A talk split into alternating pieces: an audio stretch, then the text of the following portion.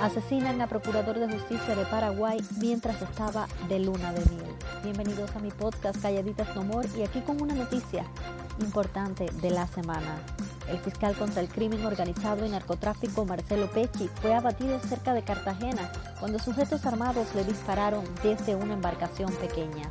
Apenas en abril, Pecci se había casado con la periodista Claudia Aguilera. Momentos antes del crimen, habían anunciado vía Instagram que estaban esperando un bebé. Gracias por informarte conmigo. Yo soy Ladis Espósito.